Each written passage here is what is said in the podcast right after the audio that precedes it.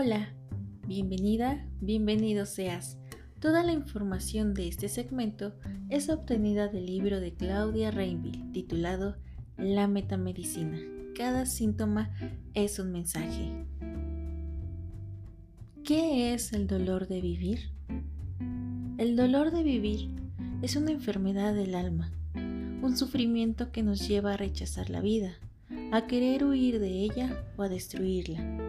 Está estrechamente relacionado con las carencias afectivas y los traumas familiares vividos en la infancia e incluso a veces en estado fetal, pero también puede ser consecuencia de una acumulación de situaciones que nos hicieron sufrir y nos llevaron a pensar que la vida no es más que sufrimiento.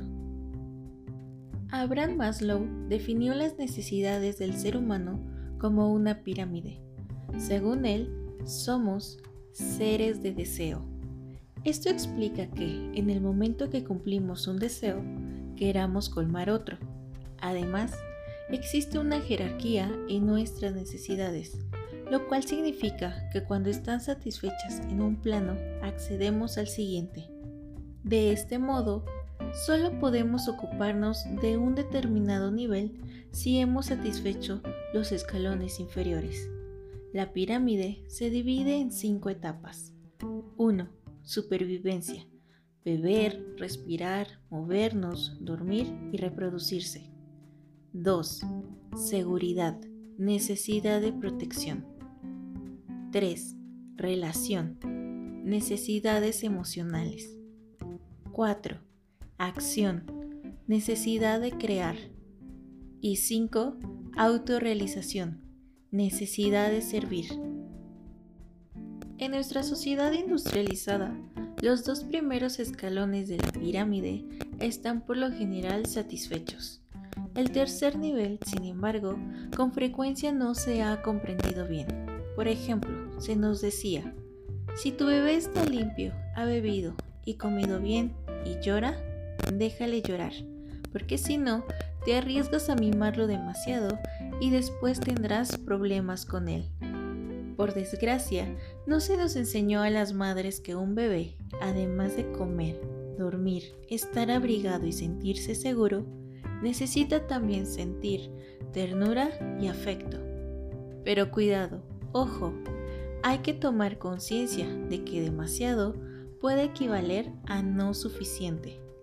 El niño que recibe demasiado corre el riesgo de sentirse ahogado si no obtiene lo suficiente. Puede sentirse abandonado, desamparado y desgraciado. Entonces, se ensimismará con un objeto que le consuele, como su chupete, su pulgar o un peluche, y cada vez que se sienta triste intentará consolarse de esa manera. Cuando sea adulto, lo hará con el tabaco, el chocolate o los dulces, a menos que lo haga con el juego, las compras, el alcohol, las relaciones, etc. Muchos niños que se han sentido abandonados o ignorados se vuelven obesos.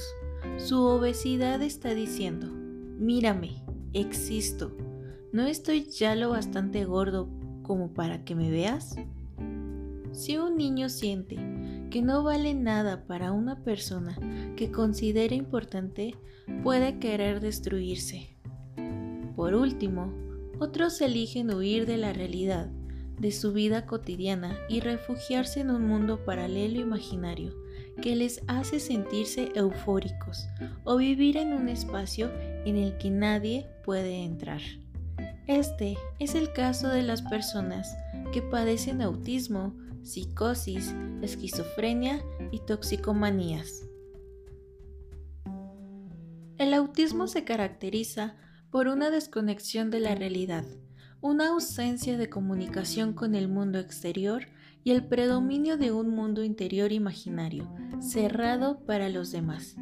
Cuando aparece durante el primer año de vida del niño, hay que buscar un posible trauma en el estado fetal, El autismo en un niño más grande o en un adulto está relacionado la mayoría de las veces con un gran sufrimiento que lo lleva a confinarse en su mundo interior para dejar de sufrir.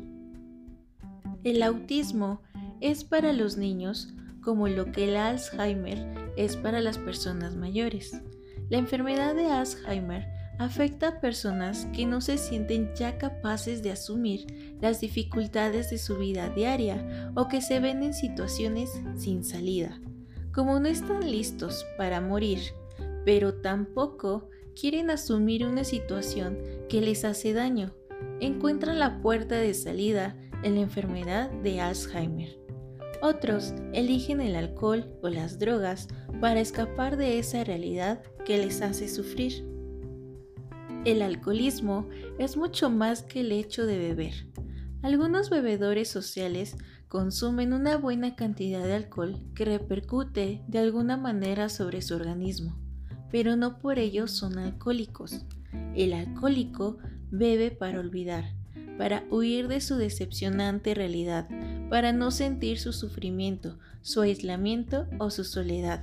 Se destruye gradualmente con el alcohol para alimentar su rencor hacia la persona que responsabiliza de su dolor de vivir.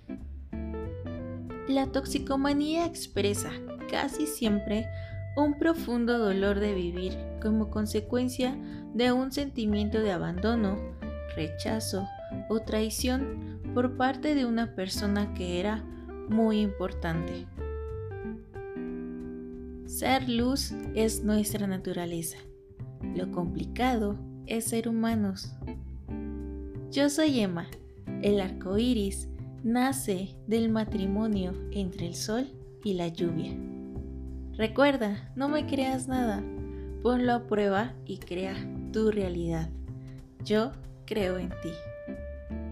Y así es. Gracias. Hecho está.